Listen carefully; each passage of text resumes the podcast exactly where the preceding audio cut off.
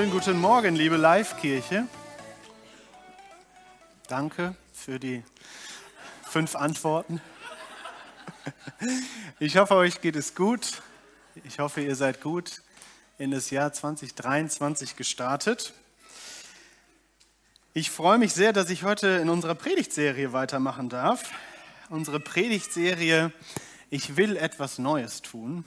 Aber bevor ich da jetzt so richtig einsteige, ähm, wie immer haben wir ein paar Übersetzungen. Und zwar auf Englisch, auf Portugiesisch und auf Polnisch. Also wenn ihr Übersetzung braucht in diese Sprachen, könnt ihr das vor euch auf dem Tisch einfach ähm, scannen und dann könnt ihr meine Predigtnotizen mitlesen. Und ähm, ja, genau, ich hoffe, dass euch das beim Verständnis helfen wird. Ich will etwas Neues tun. Das ist ja eine wunderbare Aussage Gottes aus Jesaja 43. Und äh, ich glaube wirklich, dass Gott ein Gott ist, der von Herzen gerne Neues tut. Immer und immer und immer wieder. Das hat sich auch nie verändert. Und äh, ich würde sagen, da passen Gott und ich gut zusammen. Vor allem immer am Anfang des Jahres. Da will ich auch immer viele neue Dinge tun. Ich weiß nicht, ob das bei euch vielleicht ähnlich ist.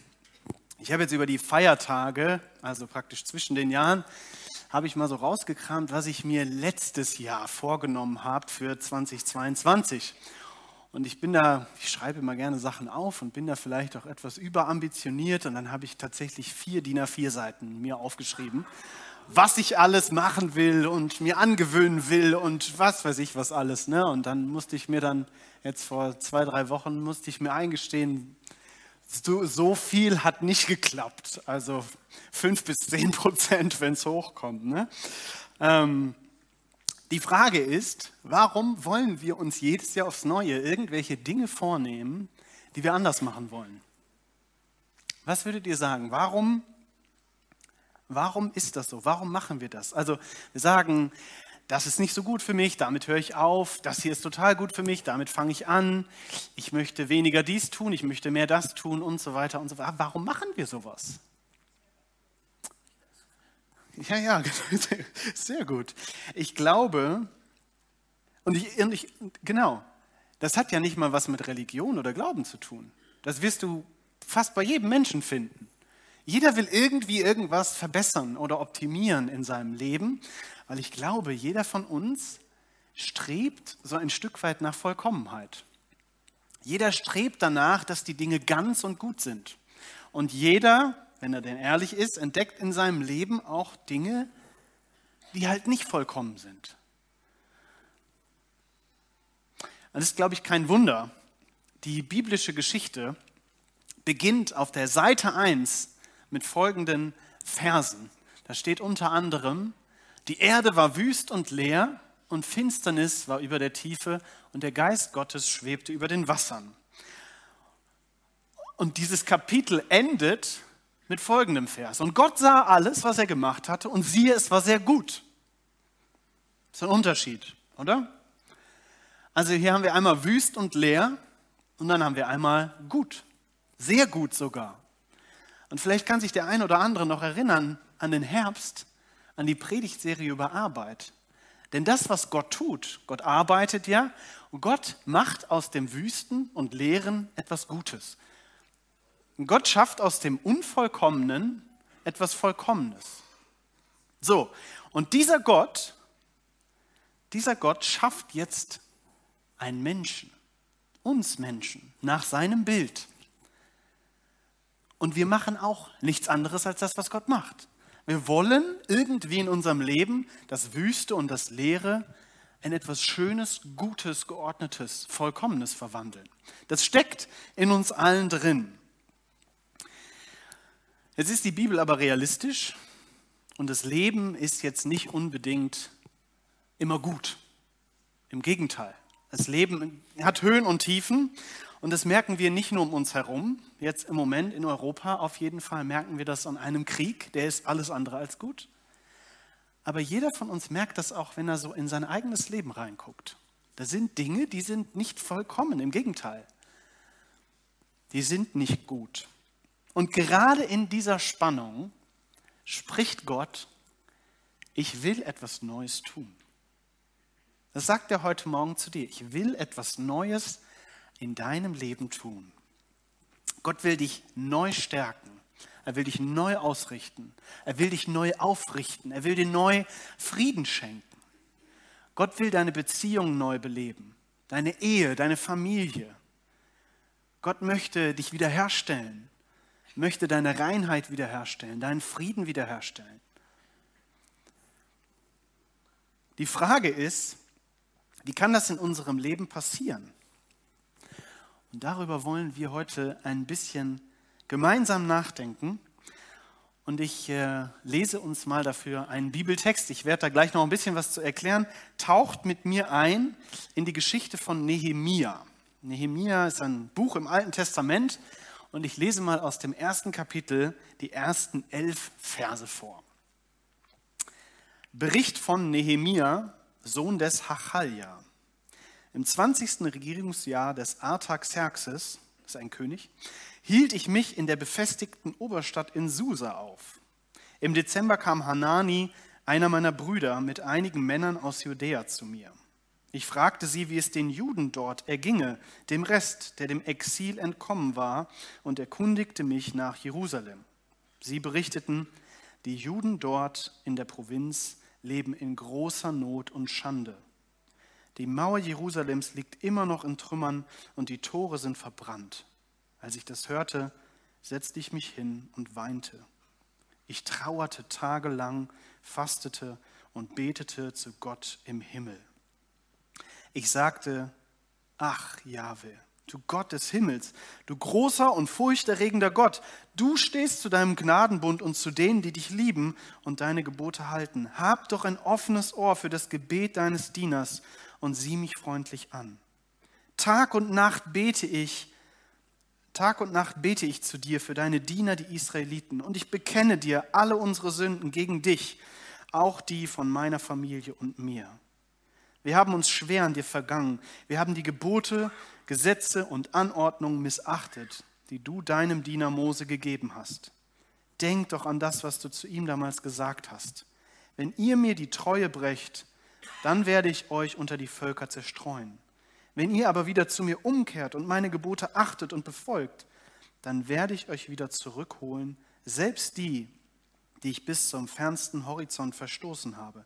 Ich werde sie heimbringen an den Ort, den ich zum Wohnsitz meines Namens erwählt habe. Sie sind ja doch deine Diener und dein Volk, das du durch deine große Macht und mit starker Hand befreit hast. Ach Jahwe, erhöre mein Gebet und das Flehen deiner Diener, die dir ehrfürchtig dienen wollen. Lass es mir, deinem Diener, doch heute gelingen, dass er bei diesem Mann Erbarmen findet ich war nämlich Mundschenk beim König. Soweit mal der Bibeltext für die heutige Predigt. Diese Geschichte von Nehemia, von der ihr gerade den Anfang gehört habt, ist eine Geschichte, wo Gott etwas Sagenhaftes Neues tut. Nehemia, ich spoiler jetzt mal und nehme das vorweg, Nehemia wird derjenige sein, der diese Stadt, von der er gerade gehört hat, dass sie in Trümmern liegt, der wird sie wieder aufbauen. Er wird von Gott befähigt werden und er wird etwas Sagenhaftes Neues schaffen. Und ich gebe euch mal ein bisschen Kontext, dass wir so ein bisschen mehr noch in die Geschichte eintauchen können. Wir haben ja gerade gehört, Nehemia war Mundschenk des Königs. Wenn du ähm, gerade einen neuen Beruf suchst, ich würde dir nicht empfehlen, Mundschenk zu werden. Mundschenk heißt nämlich, dass du alles probierst, bevor der König das probiert und falls es vergiftet ist, stirbst du und nicht der König. Also, aber Nehemia hatte bis hierhin überlebt. Scheinbar äh, wurde nicht so oft der Wein vergiftet. Und sicherlich war Nehemia ein gut bezahlter Beamter. Und ähm, ich zeige euch mal ganz kurz, wo Nehemia unterwegs war. Wir haben ja letzte Woche schon von Michael von Daniel gehört. Und Daniel gehörte genauso wie Nehemia zu den Israeliten, die verschleppt worden waren. Ihr seht in dem Kreis ungefähr das Land Israel und der Pfeil führt bis nach Susa. Das sind eineinhalbtausend Kilometer. Also Nehemia war weit, weit, weit weg von dem Ort, den er eigentlich Heimat nannte. Ähm, er ist im Exil geboren. Er hat dieses Land wahrscheinlich nie gesehen im Original. Er war noch nie in Jerusalem, er war auch noch nie in Israel. Und er kennt das alles nur vom Hörensagen. Und Israel ist ihm aber etwas unheimlich Wichtiges. Die Geschichte, die Israel hinter sich hatte zu dem Zeitpunkt, war folgende. Wir lesen ja hier von einem König. Und dieser König gehörte zu einer Dynastie eines riesigen Reiches, das vor 140 Jahren zu diesem Zeitpunkt das Land Israel eingenommen und geplündert hatte. Seitdem war Israel eine klitzekleine Provinz in diesem riesigen Weltreich. Und das passte überhaupt nicht zum Selbstverständnis der Israeliten, denn eigentlich glaubten sie an einen Gott, der durch ihre Nation Israel die ganze Welt segnen sollte. Aber davon war irgendwie nicht so viel übrig. Israel hatte in dieser Beziehung mit Gott immer wieder sich abgewendet von ihm und in dem Gebet, was ich gerade vorgelesen habe, was Nehemia zu Gott spricht, da spricht Nehemia ja von diesem Versprechen, das Gott Mose gegeben hat. Und er sagte zu Mose, das Volk soll mit mir in Beziehung leben. Wenn es das tut, werde ich es segnen. Wenn sich aber das Volk von mir abkehrt, dann werde ich dieses Volk einfach laufen lassen. Und dann werden andere Völker kommen und das Land einnehmen und so weiter. Und genau das war geschehen. Die Israeliten, sie lebten in Schmach und Schande. Sie schämten sich für das, was passiert war. Jetzt kommt sein Bruder vorbei, Hanani, falls du noch einen Namen für deinen Sohn suchst, Hanani wäre ein schöner Name. Und Nehemia fragt jetzt nach. Er hat mit Sicherheit eine Vorstellung von Israel gehabt. Er hat eine Vorstellung von Jerusalem gehabt. Er hat ja alles davon gehört. Aber er will wissen, wie es wirklich ist. Er will nicht einfach nur träumen. Er will wissen, was ist da wirklich los. Und er fragt seinen Bruder, wie ist es dort? Wie ergeht es den Juden dort? Und sein Bruder teilt ihm mit, sieht ziemlich schlecht aus. Die Juden dort in der Provinz leben in großer Not und großer Schande. Jerusalem ist nur noch ein Schatten dessen, was es mal war. Im Alten Testament kannst du bergeweise Geschichten lesen, was für majestätische Bauten in Jerusalem standen, wie schön der Tempel war und was dort alles geschehen ist. Aber davon war nichts mehr übrig, gar nichts mehr. Und Nehemia, für den Jerusalem so ein ganz wichtiger Bestandteil auch seines Glaubens war, war tief getroffen. Er guckte sozusagen der tatsächlichen Realität ins Auge und die traf ihn so richtig. Und wir lesen ja hier von dieser Reaktion, die Nehemia hat. Er hört das und er kann sich gar nicht auf den Beinen halten. Der knickt ein.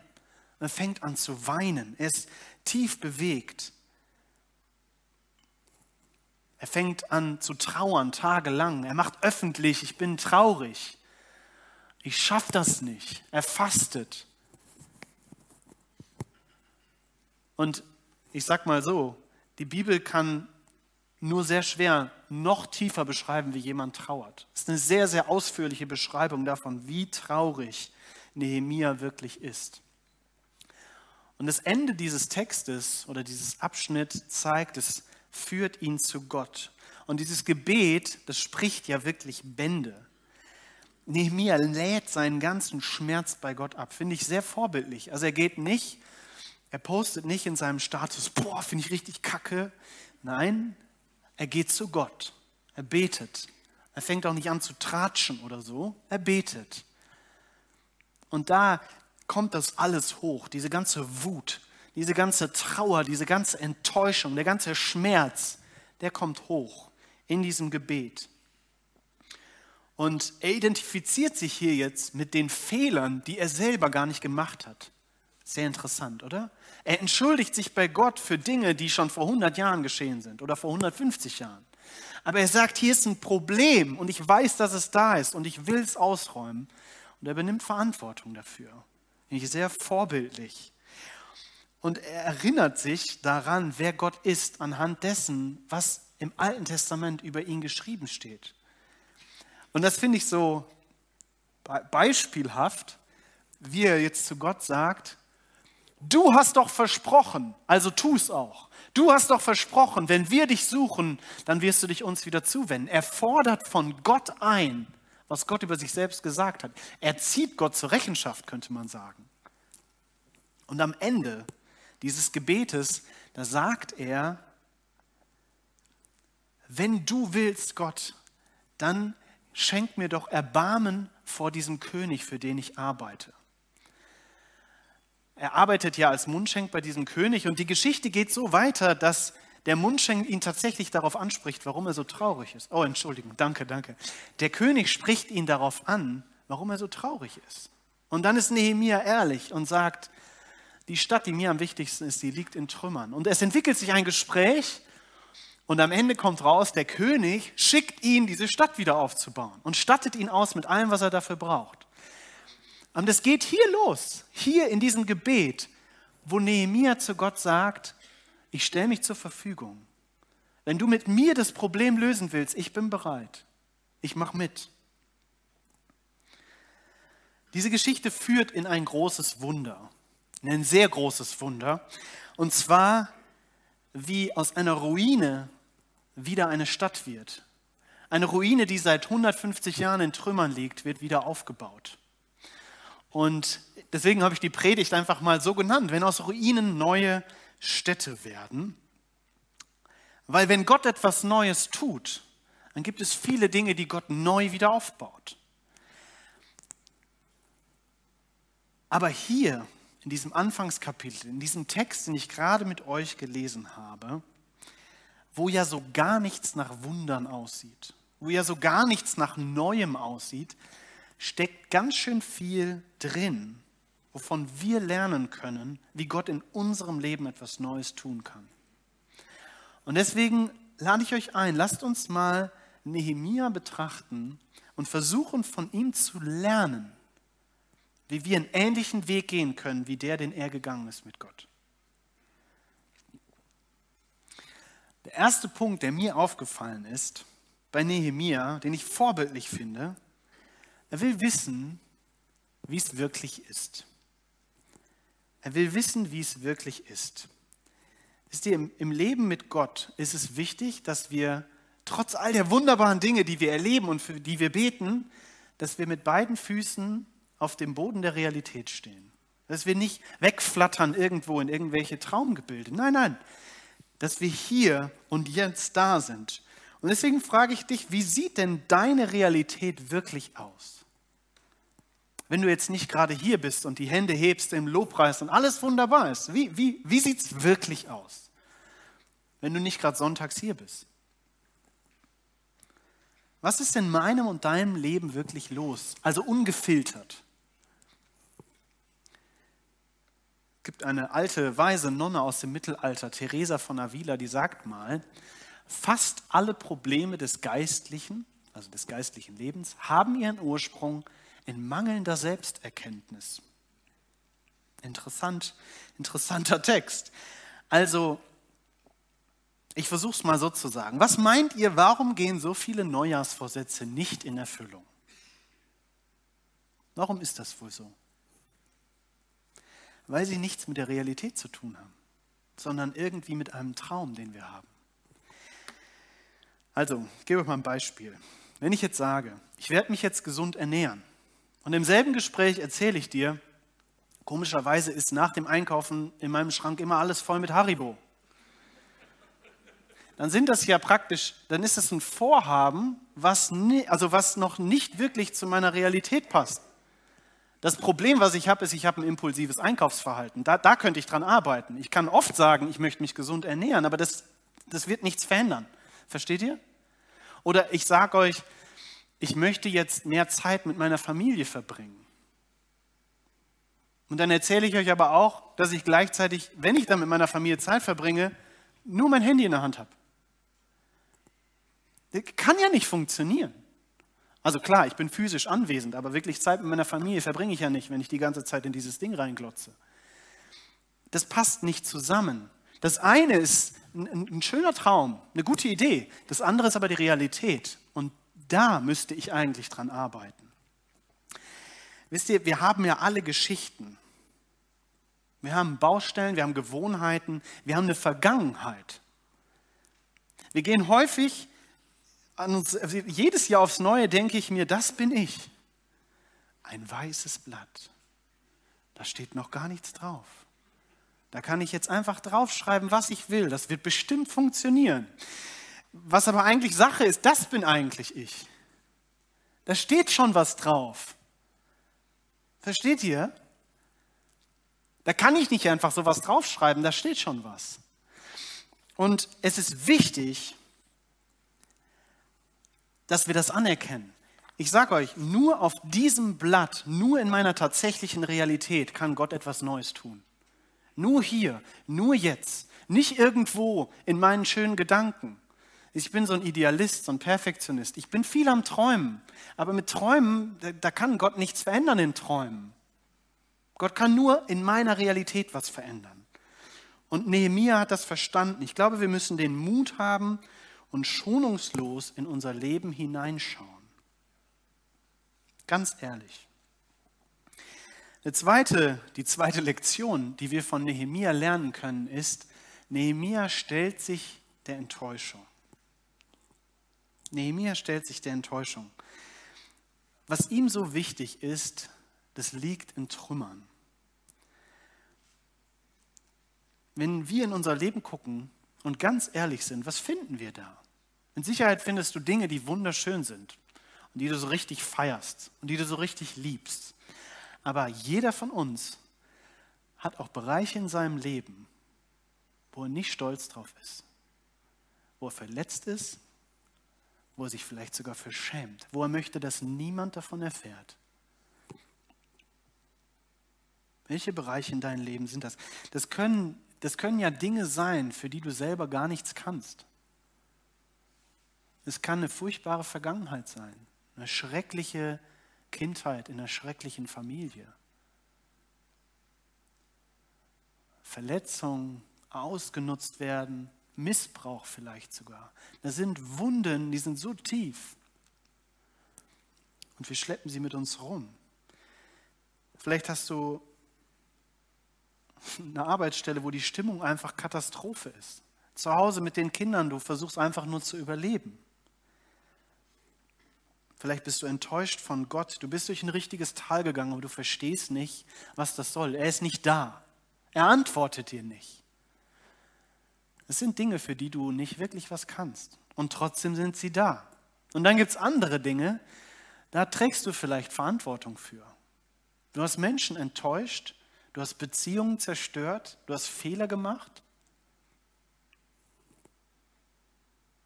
Es gibt Dinge, die du lieber verheimlichst deine Sexualität, deine Finanzen, deine Selbstbeherrschung, die vielleicht nicht da ist in manchen Bereichen. Du steckst beruflich in der Sackgasse, die Beziehung mit Gott ist irgendwie kalt geworden und seit Corona hat sich sowieso irgendwie alles verändert. Nehemia bringt uns bei, das zu formulieren und anzuerkennen, was ist, und dem ins Auge zu sehen. Ich bin ja noch ein sehr, sehr junger Pastor. Ich habe ja jetzt zwei, zwei Jahre habe ich jetzt hinter mir. Zwei Jahre Pastor sein. Und äh, jetzt sind meine Frau und ich hier in der Live-Kirche, Teil des Teams und freuen uns da sehr drüber. Und wir dürfen als gesamte Kirche in Leverkusen einen Campus gründen und Anni und ich dürfen das leiten. Und es macht uns richtig Spaß. Und ich glaube, Gott möchte in Leverkusen richtig viel Neues tun. Da liegt so viel in Trümmern, da gibt es Ruinen über Ruinen und Gott möchte Neues tun. Davon sind wir überzeugt. Und ich glaube, er wird uns als Live-Kirche gebrauchen und wir werden noch staunen. Wir werden noch staunen. Und ich bete da viel für, dass Gott da Dinge tut. Und ich erlebe auch schon hier und da etwas, aber ich erlebe auch viele Dinge nicht.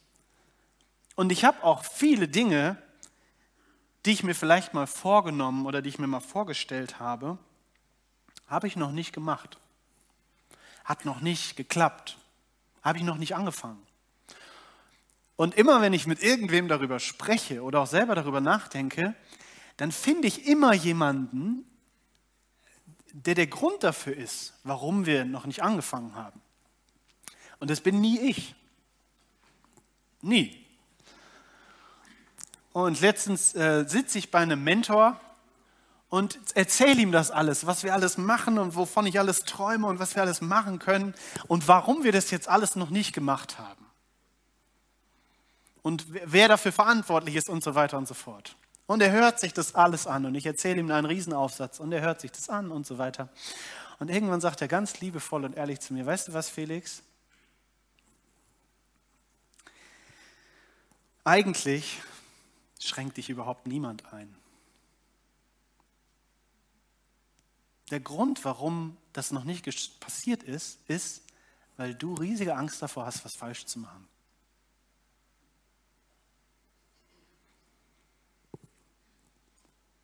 Du möchtest vor dir selbst und vor den anderen einfach nicht dein Gesicht verlieren. Das ist der Grund, warum du so vieles noch nicht gemacht hast. Und ich war sehr sprachlos und wollte mich eigentlich auch sofort wehren, und was sagen, aber ich musste schlucken und ich merkte, das ist ein klarer und ungefilterter Blick auf meine Realität, der mir gefehlt hat. Ich habe das nicht gesehen. Und by the way, das ist der Grund, warum jeder hier in diesem Raum eine Kleingruppe braucht. Du brauchst Menschen um dich herum, die dich spiegeln und die dir helfen und die ehrlich zu dir sein dürfen, die dir helfen zu sehen, was du nicht siehst. Ich ging in meinem Kopf in diesem Gespräch also all die Situationen durch, die ich gerade so aufgezählt hatte. Und ich musste sagen, stimmt. Ich habe tatsächlich Angst davor, etwas falsch zu machen, weil ich mich nur wertvoll fühle, wenn ich alles richtig mache. Und das will ich nicht, aber es ist so. Und das ist jetzt sehr, sehr ehrlich, vielleicht ist das auch ein bisschen peinlich, aber wisst ihr, nur wenn ich damit ehrlich umgehe und es zu Gott bringe, dann kann Gott was Neues tun. Das kann er nicht, wenn ich es nicht sehe und nicht wahrhaben will und nicht zugebe.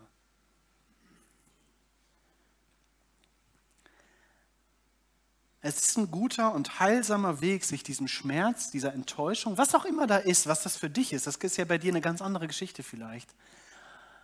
Aber es ist ein guter und heilsamer Weg, sich diesem Schmerz zu stellen, weil nur dann kann es besser werden.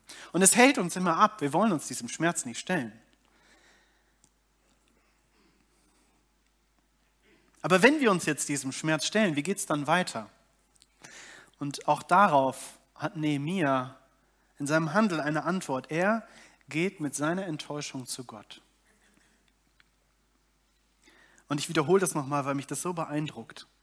140 Jahre nachdem dieses Volk weggeführt wird. Das Volk wird weggeführt, weil es sich von Gott getrennt hat. Es hat so oft gegen ihn gesündigt, dass Gott irgendwann gesagt hat, es reicht. Und dann kam ein anderes Land und hat das, Land, äh, das Volk Israel praktisch eingenommen und weggeführt. 140 Jahre später kniet sich Nehemia hin und sagt, Gott, es tut mir leid. Wenn ich jetzt 140 Jahre zurückdenke, 1880. Ist mir doch egal, was 1880 war, oder? Nehemia identifiziert sich mit dieser Sünde und sagt, ich trage diese Verantwortung mit. Und das ist so ein starkes Gegenteil von dem, was wir gerne tun, wenn wir enttäuscht sind. Wir wollen diese Verantwortung nicht. Wir, wir sind so wie ich. Wir sehen die Verantwortung eher bei anderen. Wir haben so viele Mechanismen entwickelt, um mit Enttäuschung ungesund umzugehen. Das, was wir alle richtig gut können, ist ablenken und verdrängen.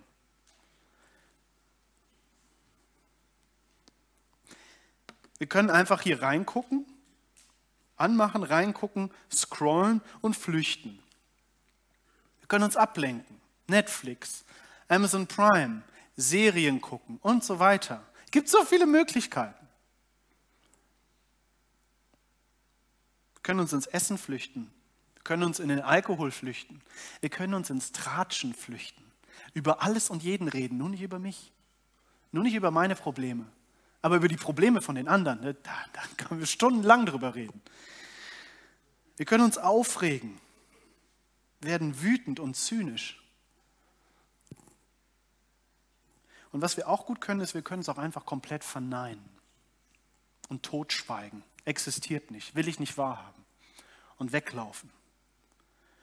Und ich kann euch sagen, das führt alles dazu, dass wir richtig ungesund weiterleben und dass wir immer so eine eklige Last mit uns rumtragen. Ja, wir kommen mit dem Tagesgeschäft schon noch zurecht, aber gesund sind wir nicht.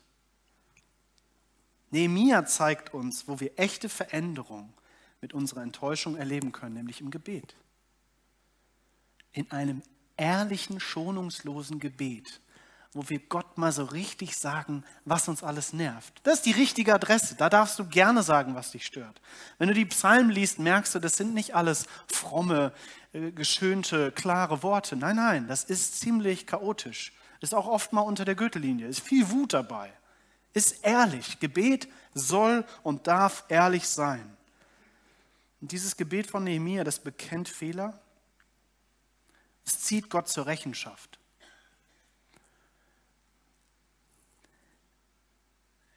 Im Neuen Testament gibt es ein Versprechen und ich will dich ermutigen, dieses Versprechen vor Gott zu bringen und zu sagen, steh zu deinem Wort. Im Neuen Testament in Jakobus 4, Vers 8 steht, naht euch zu Gott, so wird er sich euch nahen. Und da darfst du dich drauf stellen und sagen, Gott, ich, ich nahe mich zu dir, komm. Ich brauche dich, ich suche dich, komm zu mir, du hast es versprochen.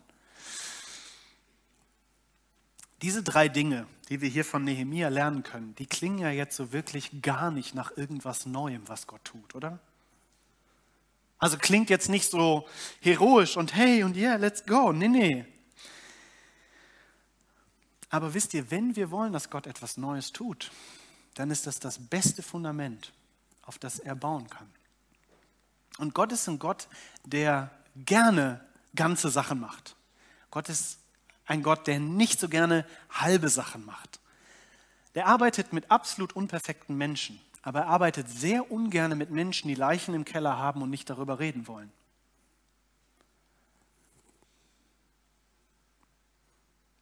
Wenn wir diese drei Dinge getan haben,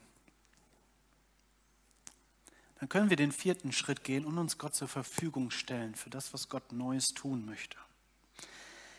Nehemia beeindruckt mich, weil er ist ja eineinhalbtausend Kilometer von zu Hause entfernt. Er ist bei einem fremden König, der nicht seinen Glauben teilt, angestellt. Ja, wenn man so will, er ist eigentlich ein Sklave. Und die Umstände sind alles andere als passend oder perfekt.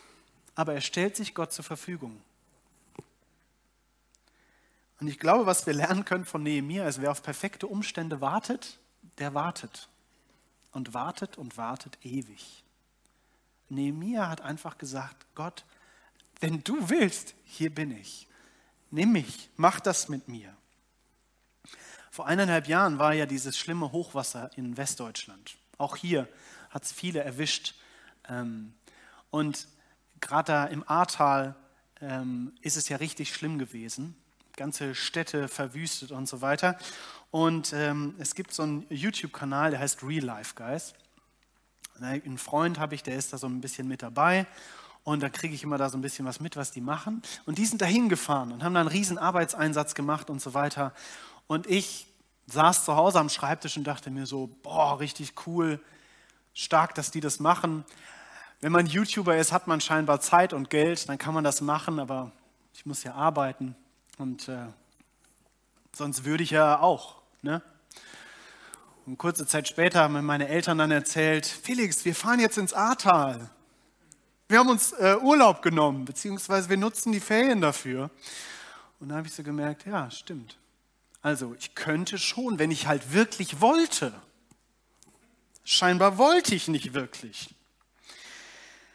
Wisst ihr, oft stehen wir vor unseren Problemen oder Herausforderungen und sind so nachdenklich und reden, aber du bist dafür gemacht, diesen Herausforderungen zu begegnen. Du bist dafür gemacht, diese Herausforderungen zu handeln. Das wird nicht leicht, das ist auch nicht schön, ja, du hast vielleicht auch nicht die richtige Ausbildung dafür oder so, aber mit Gott an deiner Seite geht das. Fass den Entschluss und pack's an, denn Gott möchte wirklich etwas Neues tun. Nehemia baut diese Mauer wirklich wieder auf. Lies mal dieses Buch Nehemia. Es ist ein sehr spannendes Buch. Und äh, er geht da, er zieht diese eineinhalbtausend Kilometer bis nach Jerusalem und er fängt an wieder aufzubauen und ständig ist irgendwas. Ja? Da kommen Leute und machen sich über ihn lustig. Ach, ihr wollt jetzt das hier wieder aufbauen und so und ähm, wollen sogar sabotieren, wollen ihn teilweise sogar umbringen, wollen sie daran hindern, die Mauer wieder aufzubauen. Und auch intern ist es schwierig. Manchmal sagen die, ja, wir können nicht mehr. Und Nehemia bleibt dran und er hat gesagt, Gott hat gesagt, wir werden das machen und deswegen machen wir das. Er ließ sich nicht davon abbringen. Und irgendwann ist diese Mauer fertig und dann lesen wir im Kapitel 6 folgende Verse. Die Mauer wurde in 52 Tagen fertiggestellt. Als unsere Feinde aus den Völkerschaften um uns herum davon hörten, fürchteten sie sich.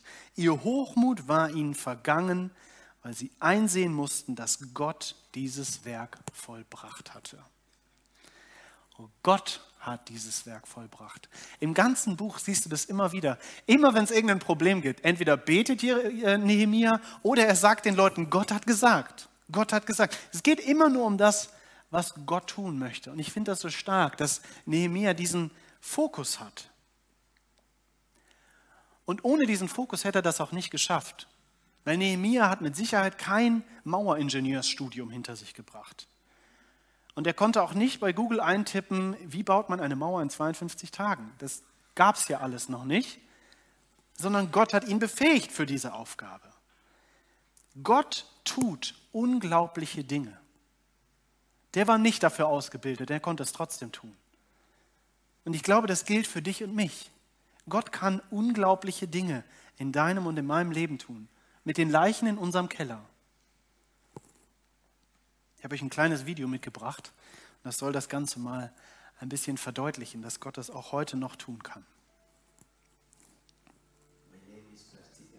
Ich heiße Parti Emanuel und ich habe 1994 im Völkermord gegen die Tutsi mitgekämpft. Ich habe viele Tutsi auf Anweisung von schlechten Anführern umgebracht. Ich war sechs Jahre im Gefängnis und habe vier Jahre Sozialdienst geleistet. Im Gefängnis haben mich Mitgefangene zu Alpha eingeladen. Ich ging mit, schaffte es aber nicht, eine Entscheidung zu treffen. Mir wurde klar, dass ich bekennen musste, was ich getan hatte. Und ich schrieb einen Brief, in dem ich die Angehörigen von denen, die ich umgebracht hatte, um Vergebung bat.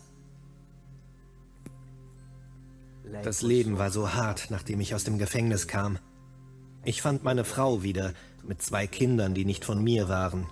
Und es gab viele herzzerreißende Situationen.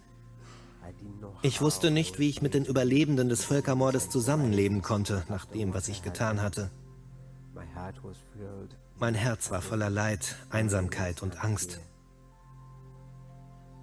Nach der guten Erfahrung mit Alpha im Gefängnis beschloss ich, noch einen Alpha-Kurs zu machen. Ich erfuhr, dass Jesus vergibt und ich erlebte Liebe wie niemals zuvor.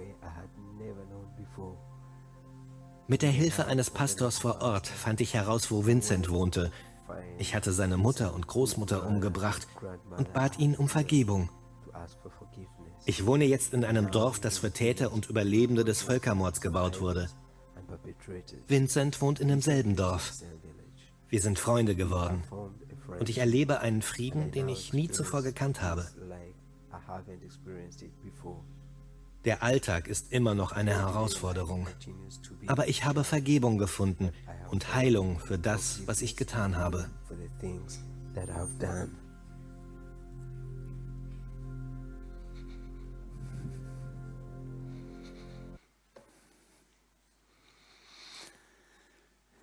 Was für eine unglaubliche Freundschaft. Das ist doch eigentlich unmöglich, oder? Dass diese zwei sich so gefunden haben. diese Geschichte von Partie, so hieß er ja, der diese Morde begangen hat, ist ja nicht nur die Geschichte von Partie, es ist auch die Geschichte von diesem Vincent.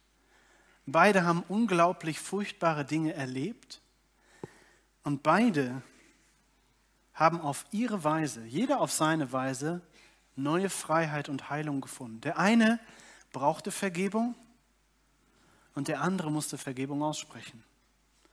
Und beide sind dabei ergriffen von einer Liebe, die Unmögliches möglich macht. Das kann kein Mensch. Das kann nur Gott. Und wenn er das bei den beiden kann, dann kann er das auch bei dir und bei mir. Und hier sind hunderte Geschichten im Raum, hunderte Vergangenheiten, hunderte Herausforderungen. Und dieser Gott, derselbe Gott bei Nehemia, derselbe Gott bei diesen beiden, ist hier. Hier in diesem Raum. Und er will dir begegnen. Er will die Ruinen und die Trümmer und die leeren Häuser deines Lebens mit Neuem füllen. Er will etwas Neues tun. Wie tut er das? Der Prophet Jeremia hat das damals schon sehr, sehr gut getroffen. Er sagt, Gott sagt bei Jeremia, ich schreibe mein Gesetz in dein Herz und ich lege es tief in dich hinein, so werde ich dein Gott sein und du wirst zu meinem Volk gehören. Gott verändert und heilt uns tief im Innern. Und genau das, das ist das Fundament, aus dem Neues fließen kann. Versteht ihr, es gibt keine Abkürzungen bei Gott. Es gibt keine Abkürzungen bei Gott. Aber es gibt echte Hoffnung bei Gott. Die gute Nachricht von Gott, das nennen wir ja auch Evangelium, das ist ein griechisches Wort für gute Nachricht, ist mehr als nur Vergebung. Manchmal stellen wir das ein bisschen verkürzt dar. Das Evangelium, ganz, ganz platt zusammengefasst, ist, du bist angenommen, wie du bist, aber du bist eingeladen, nicht so zu bleiben, wie du bist. Und das ist eine gute Nachricht.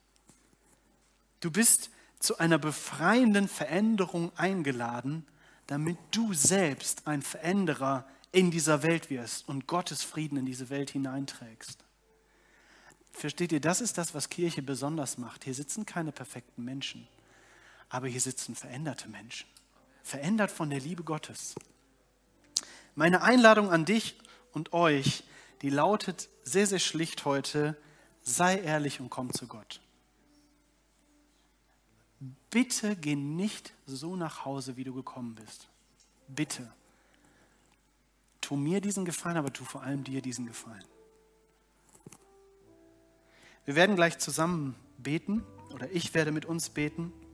Danach wird das Lobpreisteam uns nochmal in eine Zeit des Lobpreises leiten.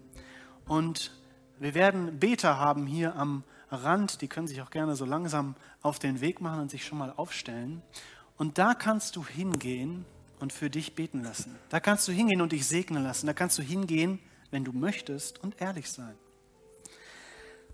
Aber wenn dir das zu viel ist und du trotzdem Gott begegnen möchtest, dann zeig ihm das. Wir haben gerade gehört, naht euch zu Gott und er wird sich euch, er wird sich euch nahen. Versteht? Du musst einen Schritt auf ihn zumachen. Dein Schritt kann so aussehen, dass du die Gebetskarte, die vor dir im Stuhl ist, nimmst und dein Gebet darauf schreibst und dann hier zum Kreuz gehst und es in die Box einwirfst. Es hilft manchmal, wenn wir körperlich etwas tun, was wir in unserem Kopf eigentlich schon getan haben. Ich lade euch ein, das Angebot wahrzunehmen. Und wenn ihr möchtet, dann könnt ihr mit mir aufstehen, wenn euch das möglich ist. Und dann möchte ich gerne mit uns und euch beten.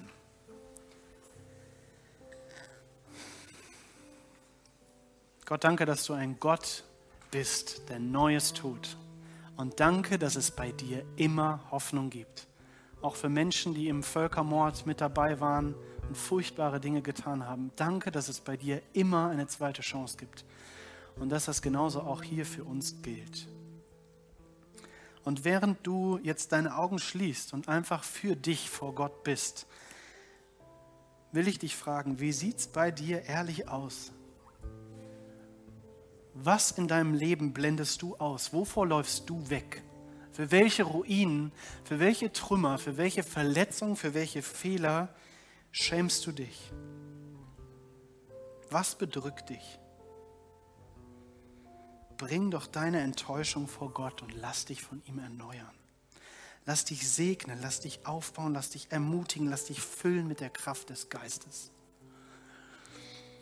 Und wenn das für dich heute alles neu ist und du das noch nie gehört hast, dass es einen Gott gibt, der dir eine zweite Chance zuspricht, auch wenn du dir dir selber nicht geben würdest, dann will ich gerne für dich beten.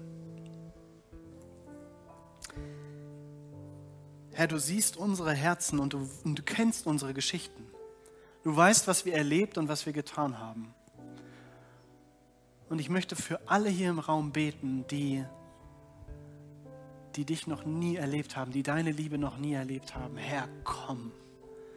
Komm du. Öffne die Herzen. Begegne uns mit deiner Gnade, mit deiner Vergebung, mit deiner verändernden Kraft. Und ich bete für alle, die, denen schlimme Dinge angetan wurden. Herr, bitte hilf ihnen, das in die Hand zu nehmen und vor dich zu bringen. Hilf ihnen aufzuhören, wegzulaufen.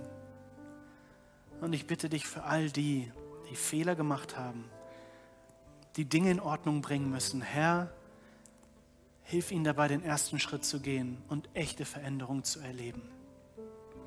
Wir preisen dich, wir beten dich an, Herr, und wir wollen dich suchen. Amen. Und wenn du das schon erlebt hast, wenn du bei Gott Dinge loslassen konntest, dann lade ich dich ein. Zeig ihm deine Liebe in den Liedern, die wir jetzt singen. Gib ihm die Ehre dafür, für das, was er getan hat. Amen.